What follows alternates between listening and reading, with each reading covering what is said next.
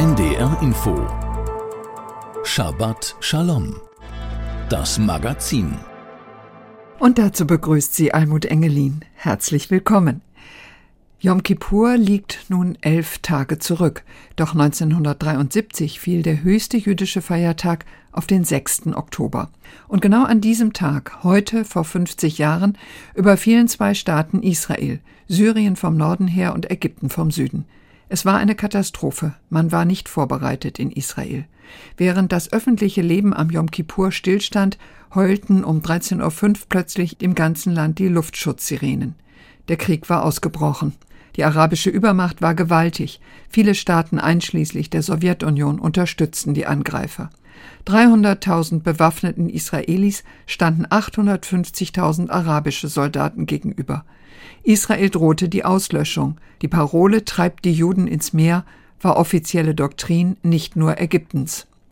Im Angesicht der Gefahr entschlossen sich die USA unter Präsident Nixon nach sechs Tagen zu massiver Hilfe für Israel aus der Luft.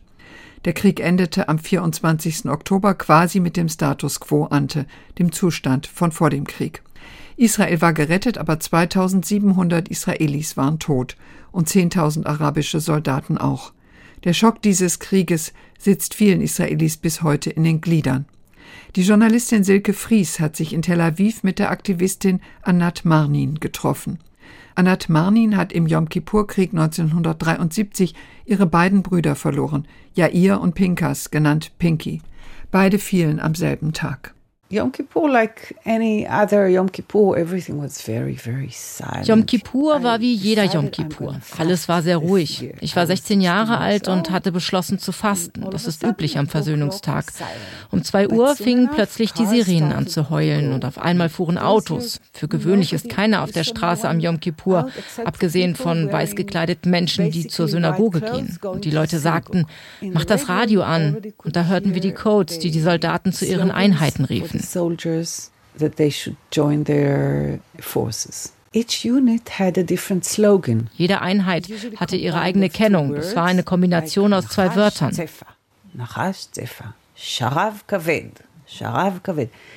Sobald sie sie hörten, mussten sie ihre Ausrüstung packen und sofort zu ihrer Einheit. Jeder hörte sein Signal und wusste, es eilt. Und mein Bruder Pinky fuhr am frühen Abend los Richtung Golanhöhen, denn dort hatten die Syrer begonnen, uns anzugreifen attacking us. Im Norden von Israel fallen die Syrer auf den Golanhöhen ein. Im Süden greifen zeitgleich die Ägypter die Halbinsel Sinai an. Dorthin wurde Anats zweiter Bruder Jair gerufen. Der Angriff kommt für Israel überraschend, denn vor 50 Jahren fällt in genau dieselbe Zeit auch Ramadan, der muslimische Fastenmonat. Ziel des Angriffs, die Ägypter wollen die Sinai-Halbinsel zurückerobern, die Syrer die von Israel besetzten Golanhöhen. We were wir waren zu Hause alle sehr angespannt, so wie jeder, denn die Nachrichten im Radio und Fernsehen waren sehr, sehr beängstigend. Nach dem Sechstagekrieg von 1967 herrschte in Israel das Gefühl vor, wir sind die Sieger, unsere Armee ist die beste im Nahen Osten und wir können jeden besiegen. Der Schock war enorm, als wir hörten, dass die Syrer schon auf der israelischen Seite und die Ägypter schon auf der Sinai-Halbinsel waren. Und wir warteten auf Nachrichten. Wir warteten und warteten, aber erst nach vier Wochen wurde uns gesagt, dass Pinky und Jair für tot und unauffindbar erklärt wurden. Anat verlor beide Brüder und ihre Eltern beide Söhne. Anat war im Schock und erinnert sich daran, dass sie nichts mehr alleine tun konnte, sich nicht waschen, sich nicht anziehen, Freunde schlafen bei ihr und gehen mit ihr zur Schule. Ihre Mutter stürzt sich in Arbeit und demonstriert gegen Premierministerin Golda Meir, die sie verantwortlich machte für den Krieg. Mein Vater war sehr daran interessiert, alle Fakten zu erfahren, was genau passiert war. Er wollte im Verteidigungsministerium die Akten einsehen. Dafür hat er gekämpft. Und als er sie dann sah, ist er daran zerbrochen. Denn offensichtlich gab es auch Fotos zu sehen. Es war schrecklich. Bis heute weiß Anat nicht genau, wie Jair im Sinai gestorben ist. Zwei Freunde haben erzählt, dass sie ihm nicht mehr hätten helfen können, weil sie selbst so schwer verwundet waren. Ihr Bruder Pinky hatte sich auf den Golanhöhen verletzt wohl noch in Deckung bringen können, dort sei er dann aber verblutet. Annats Vater schrieb Briefe an die beiden toten Söhne und Gedichte für Pinkys Tochter. die geboren wurde, nachdem sein Tod bekannt gegeben worden war. Das war seine Art, damit umzugehen. Er trug alles in sich. Meine Mutter war extrovertiert, er war introvertiert. Er sprach nicht viel, aber er schrieb. Das tat er Nacht für Nacht. In den Briefen an Pinky und Jair sprach er von der Frustration, von seinem Kummer, von Pinkys kleiner Tochter Shachar. Shachar bedeutet Morgendämmerung und ihre Geburt brachte wieder Licht in unsere Familie. Anat Manin ist heute 66 Jahre und arbeitet als Tanztherapeutin. Ihre Kinder haben selbstverständlich ihren Militärdienst geleistet. Sie hätte sie gerne davon abgehalten, sagt Anat. Die Familie ist bekannt in Israel, denn in keiner anderen Familie waren im Yom Kippur-Krieg zwei Söhne am selben Tag gefallen. Anats Mutter wurde zur Kämpferin für den Frieden. Sie wurde interviewt im Radio, im Fernsehen, in Zeitungen. Sie sprach vor tausenden Menschen bei einer sehr großen Zeremonie. Anschließend lud Ministerpräsident Rabin sie ein, mit nach Oslo zu reisen, wo er den Friedensnobelpreis bekam. Meine Mutter überbrachte die Botschaft von Frieden und Versöhnung. Sie sprach im Namen der trauernden Familien und endete mit den Worten, ich erhebe meine Hände und reiche sie den arabischen Müttern. In unseren Adern fließt das gleiche Blut. Wir vergießen die gleichen Tränen. Tränen. Wir teilen denselben Schmerz. Wir müssen als Mütter das Blutvergießen stoppen und weiteres verhindern. Heute engagiert sich Anat Marnin im sogenannten Parent Circle, einem Elternkreis. Dort treffen sich Angehörige von Menschen, die im Nahostkonflikt getötet worden sind, arabische Palästinenser sowie jüdische Israelis. Anat erinnert sich an ihr erstes Treffen mit Palästinensern in Aram, einem Dorf im Westjordanland in der Nähe von Jerusalem. Und der Moderator fragte uns, was sind eure Träume? Und wir Israelis hatten so edle Träume wie Frieden in der Welt. Und die Palästinenserinnen träumten davon, dass ihre Kinder einmal das Meer sehen könnten oder dass sie einen höheren Bildungsabschluss machen können. Sie träumten davon, ein einfaches, normales Leben zu führen, ohne von Soldaten bedroht zu werden. Das hat mich sehr schockiert. Sie habe viele israelische Freunde, die sie unterstützen, aber sie kämen nicht mit, um Palästinenser zu treffen. Dabei sei das so wichtig, heute mehr denn je.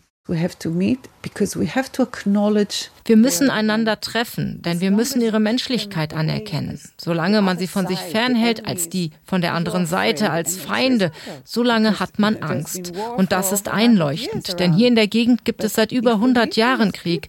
Aber wenn wir sie als Menschen treffen, dann merken wir, dass sie wie wir sind. Und sie haben ein Recht auf Freiheit, auf ein eigenes Land und eine eigene Gesellschaft, so wie wir das haben. Just like we do. Während Anat Manin das sagt, sitzt die schlanke weißhaarige Frau in ihrem Arbeitszimmer in Tel Aviv. An der Wand über sich ein Schwarz-Weiß-Foto, auf dem sie mit zwei Zöpfen als kleines Mädchen zu sehen ist. Lachend auf einer Wiese, neben sich ihre zwei Brüder Jair und Pinky, ihre Brüder, die beide am selben Tag gefallen sind, im Yom Kippur-Krieg vor 50 Jahren. Für mich hat das Leben und der Tod meiner Brüder meinen Lebensweg bestimmt, denn ihr Verlust ist Teil dessen, was ich heute bin. Heute vor 50 Jahren begann der Yom Kippur-Krieg. Fünf Jahre nach diesem Krieg schlossen Israel und Ägypten einen Friedensvertrag. Israel gab den Sinai an Ägypten zurück. Für uns berichtete Silke Fries. Und hier kommt Leonard Cohen mit Who by Fire. Das Lied basiert auf einem berühmten Gebet, das an Yom Kippur gesprochen wird, dem Unetane Tokev. Es beschreibt Gott als Richter darüber, wer wann und wie sterben wird, wer durch Feuer, wer durch Wasser, wer durch seine eigene Hand, wer durch Hunger, wer durch das Schwert und so weiter. Es ist bekannt, dass das Gebet Leonard Cohen seit seiner Kindheit bewegte. Als der Yom Kippur-Krieg begann, flog der inzwischen knapp 40-jährige Cohen nach Tel Aviv und tourte mit israelischen Musikern durch die Sinai-Halbinsel, wo sie vor Einheiten der israelischen Armee auftraten, um sie zu unterstützen. Hubai Fire entstand unter dem Eindruck des Krieges.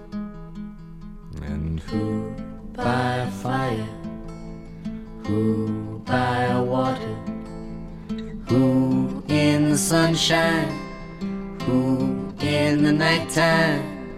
Who by high ordeal, who by common trial, who in your merry, merry month of May, who by very slow decay, and who shall I say, is calling.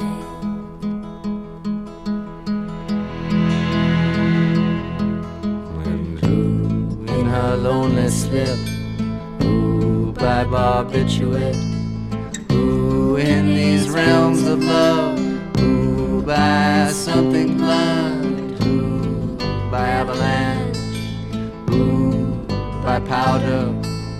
Who for his greed, who for his hunger, and who shall I say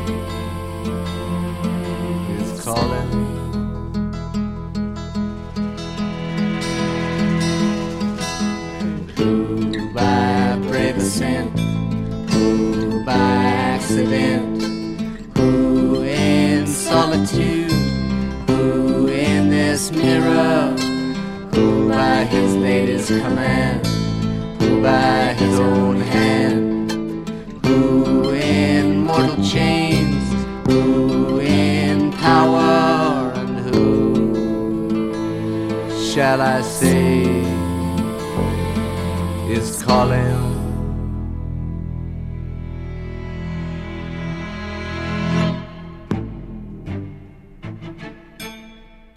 Who by Fire das war Leonard Cohen mit einem Song, der unter dem Eindruck des Yom Kippur-Krieges vor 50 Jahren entstand. Und noch ein Hinweis, Mitglieder der israelisch-palästinensischen Initiative Parents Circle, in der sich auch Anat Marnin engagiert, sind in der kommenden Woche zu Gast in Hamburg. Am 10. Oktober werden sie um 20 Uhr in der Staatsbibliothek Hamburg sprechen. Der Eintritt ist frei. Und nun der Nachrichtenüberblick. Vor den Landtagswahlen in Hessen und Bayern warnt der Bund jüdischer Soldaten BJS vor der AfD. Eine Partei, die vom Bundesamt für Verfassungsschutz als rechtsextremistischer Verdachtsfall eingestuft werde, könne nicht für Grundwerte und eine offene und menschenwürdige Gesellschaft einstehen, erklärte der BJS. Insbesondere für Soldatinnen und Soldaten sei die Partei unwählbar. Zuvor hatte sich auch der Präsident des Zentralrats der Juden in Deutschland, Josef Schuster, tief besorgt über das Umfragehoch der AfD geäußert. In einem Interview mit Web.de News sagte er, sollte eine Partei wie die AfD jemals Teil einer Bundesregierung sein, müsste man sich ernsthaft überlegen, ob jüdisches Leben in Deutschland noch möglich sei. In Hessen und Bayern werden an diesem Sonntag neue Landtage gewählt.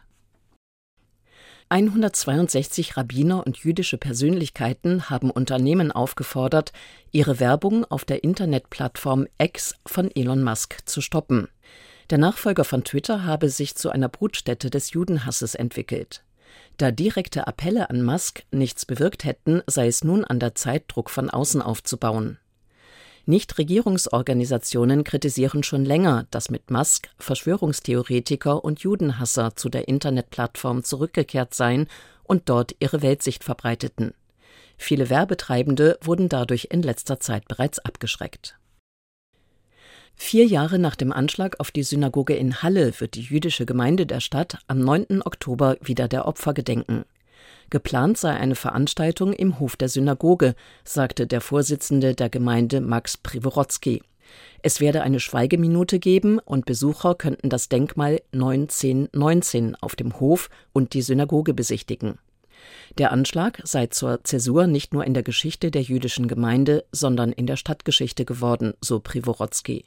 Das Gedenken sei auch vier Jahre nach dem Anschlag eine Selbstverständlichkeit. Die Interessenvertretung der jüdischen Gemeinschaft hat die niederländische Regierung aufgefordert, eine ausführliche historische Untersuchung zur Vergangenheit von Prinz Bernhard anzuordnen. Alle Tatsachen müssten nun auf den Tisch, sagte die Direktorin Naomi Mestrum in einem Radiointerview. Ein Historiker hatte im Königlichen Hausarchiv den originalen Mitgliedsausweis von Prinz Bernhard gefunden. Das belege eindeutig, dass der Großvater von König Wilhelm Alexander Mitglied der NSDAP war. Bis zu seinem Tod 2004 hatte Bernhard immer bestritten, dass er der Nazi-Partei angehört hatte. Er hatte sich stets als oberster Widerstandskämpfer des Landes präsentiert. Der jüdische Sportverband Maccabi Deutschland ist neben zwei Chemnitzer und einem Frankfurter Verein mit dem Julius Hirsch Preis des Deutschen Fußballbundes ausgezeichnet worden. Der DFB erinnert mit der Auszeichnung an den in Auschwitz ermordeten deutsch-jüdischen Fußballnationalspieler Julius Hirsch. DFB-Präsident Neuendorf erklärte, sein Dank gelte allen Bewerbern. In den Vereinen werde ohne lange Vorlaufzeiten und Abstimmungsketten sehr wirksam gehandelt. Seit 2005 seien fast 1500 Bewerbungen eingegangen. Sämtliche Vereine hätten die Zivilgesellschaft gestärkt. Die Wanderausstellung zur Aufarbeitung der NS-Vergangenheit im Bundesjustizministerium macht bis zum 9. November Station im Landeshaus Kiel. Die Schau Die Rosenburg gliedert sich in neun Bereiche, die durch Stelen und Multimedia-Inhalte repräsentiert werden. Ziel der Ausstellung sei, die Erkenntnisse der Akte Rosenburg einem breiten Publikum vorzustellen und dadurch das Bewusstsein für NS-Unrecht zu schärfen. Die Rosenburg in Bonn war von der Gründung der Bundesrepublik bis 1973 der Sitz des Bundesjustizministeriums. 2012 wurde eine unabhängige wissenschaftliche Kommission eingesetzt, die unter anderem untersuchen sollte, wie das Ministerium mit Verfolgung von Verbrechen in Zusammenhang mit dem Holocaust und der Verjährung der nationalsozialistischen Gewaltverbrechen umging. Die Akte Rosenburg wurde erstmals 2016 vorgestellt. Die Wanderausstellung gibt es seit 2017. In Kiel kann sie bis zum 9. November besichtigt werden. Soweit die Meldungen. Die Frauen und Männer auf dem Foto sitzen an einer gedeckten Tafel und prosten sich zu. Was wie eine Familienfeier aussieht, ist ein Zeitdokument. Die Mitglieder der jüdischen Landesgemeinde Mecklenburg feiern 1956 in Schwerin das jüdische Neujahrsfest Rosh Hashanah. Das Foto ist Teil einer Sonderschau im Jüdischen Museum Berlin. Axel Seitz über die Ausstellung Ein anderes Land, jüdisch in der DDR. Anna Segers und Lea Grundig, Thomas Brasch und André Herzberg. Künstlerinnen und Künstler, die viele Jahre in der DDR gelebt und gearbeitet haben. Was sie alle eint, sie sind Juden. Und auch der Gründer der Rockband Sternkombo Meißen, Martin Schreier, ist Jude. Ich bin ja zu DDR-Zeiten in der Öffentlichkeit oder in den Medien nicht hausieren gegangen, dass ich jüdisch bin. Meine Eltern hatten mir das so übermittelt, man sollte vorsichtig sein. Aber ich habe daraus nie ein Hehl gemacht und mein gesamter Freundeskreis wusste, dass ich jüdisch bin. Und ich komme ja aus einer kleinen Stadt, Meißen, die hatte 60.000 Einwohner. Dort wusste jeder, dass unsere Familie jüdisch ist, weil wir die einzige jüdische Familie in Meißen waren. 1964 gegründet, gehört Sternkombo Meißen zu den ältesten deutschen Rockbands mit dem inzwischen 75-jährigen Martin Schreier von Beginn an. Die jüdischen Traditionen oder auch die Religion mit dem kommunistischen Hintergrund stand nicht im Vordergrund. Aber das Jüdischsein im Allgemeinen wurde mein Bruder und mir schon als Kinder immer klargemacht und positiv vermittelt. So wie die Eltern von Martin Schreier waren viele Juden in der sowjetischen Besatzungszone und dann in der DDR Kommunisten und wollten ein anderes, ein besseres Deutschland aufbauen. Auch die Eltern der 1953 in Neustrelitz geborenen Ruth Zadek. Meine Eltern haben ja in Schwerin gelebt und sind sozusagen dann versetzt worden. Schwerin, Neubrandenburg, Neustrelitz. Meine Eltern, die waren in erster Linie Kommunisten oder Sozialisten, wie man es auch immer benennen will. Und das war für sie das Aller, Allerwichtigste. Ruth Zadek arbeitet seit vielen Jahren als bildende Künstlerin und sie lebt seit ihrer Ausreise 1981 aus der DDR in Nürnberg. Ruth Zadek ist eine von elf Jüdinnen und Juden, die Erlebnisse aus ihren jüdischen Familien erzählen, in Videos und an Audiostationen in der Ausstellung Ein anderes Land, jüdisch in der DDR. Zu diesen Zeitzeugen gehört auch der Rockmusiker Martin Schreier. Seit mittlerweile 22 Jahren vermittelt das Jüdische Museum Berlin die Geschichte der Juden in Deutschland. 33 Jahre nach dem Ende der DDR gibt es nun erstmals eine umfassende Schau zum Judentum in Ostdeutschland. Zu spät, Tamara Lewinsky ist eine von drei Kuratorinnen der Ausstellung. Ich würde sagen, nicht so spät, sondern genau richtig, weil sich wirklich gezeigt hat, dass wir eine historische Distanz mittlerweile haben. Es gibt neue Sichtweisen. Es ist nicht mehr eine Schwarz-Weiß-Diskussion zwischen Ost und West. Es ist auch eine andere Generation die über diese Fragen nachdenkt. Und trotzdem ist es noch nah genug, um unsere Zeitzeugen dabei zu haben, sie zu befragen. Präsentiert wird ein Überblick zwischen religiösem Alltag und kommunistischer Staatstreue in der DDR, zwischen verordnetem Antifaschismus und vorhandenem Antisemitismus. mit Schwerpunkt auf die größte Gemeinde in Ostberlin. Jüdische Gemeinden existierten zudem in sieben weiteren Städten, darunter in Schwerin für die Juden der drei Nordbezirke. Die Geschichte dieser kleineren Gemeinden wird in der Ausstellung allerdings nur angerissen, sie sind unterrepräsentiert. Viele im Jüdischen Museum Berlin ausgestellten Objekte stammen von privaten Stiftern, blicken auf besondere Ereignisse zurück, so Tamara Lewinsky. Eine Geschichte ist zum Beispiel eine massive Reisetruhe und die erzählt die Geschichte von der Rückkehr eines Emigranten-Ehepaars. Das war Familie Zimmering und oben auf der Truhe sind noch die Destinationen der Reise aufgeschrieben mit dem Zielort Berlin. Die Ausstellung Ein anderes Land, jüdisch in der DDR, ist bis zum 14. Januar im Jüdischen Museum in Berlin zu sehen, täglich von 10 bis 19 Uhr. Für uns berichtete Axel Seitz. Und das war unsere Sendung Shabbat Shalom mit Almut Engelin am Mikrofon. Hier noch ein Veranstaltungshinweis für Hannover. Am kommenden Montag liest Deborah Feldmann aus ihrem Buch Judenfetisch und spricht mit Joachim Dix und zwar um 20 Uhr in der Leibniz-Universität Welfengarten 1. Wir haben Deborah Feldmann kommende Woche in Shabbat Shalom im Interview. Hören Sie nun die Auslegung des Wochenabschnitts der Torah, der fünf Bücher Mose, von Rabbiner Daniel Alter aus Hamburg. Danach starb Moschee, der Knecht des Herrn, dort in Moab, wie es der Herr bestimmt hatte. Man begrub ihn im Tal in Moab gegenüber Bet Pegor. Bis heute kennt niemand sein Grab. Deuteronomium 34, 5 und 6. An diesem Wochenende mischt sich für mich auch ein bisschen Ernsthaftigkeit in die große, ausgelassene Freude der Feste Shmini Atzeret und Simchat Torah. Das liegt auch an der Tatsache, dass wir das Buch Deuteronomium und den Zyklus unserer Tora-Lesungen mit dem Tod von Moschee abschließen. Niemals wieder ist in Israel ein Prophet wie Moschee aufgetreten. Ihn hat der Herr Auge in Auge berufen, lesen wir etwas später. Steht die große Freude von Simchat Torah eigentlich nicht im Widerspruch zum Verlust des größten aller Propheten? Dieser scheinbare Widerspruch wird mit Deuteronomium 34,6 aufgelöst, wo es heißt: Bis heute kennt niemand sein Grab. Dass so ein Personenkult um einen Moscheeschrein verhindert wurde, das ist eine naheliegende Erklärung. Aber wenn die Torah uns sagt, dass kein Mensch den Ort von Moschees Grab kennt, dann sagt sie uns damit auch, dass für das jüdische Volk Moschee niemals wirklich gestorben ist.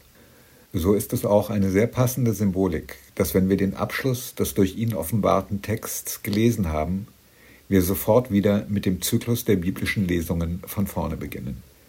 Ähnlich verhält es sich auch mit Jeskor, dem Gedenken für unsere nahen Verstorbenen, das seinen Platz auch während unserer freudigen Feste findet.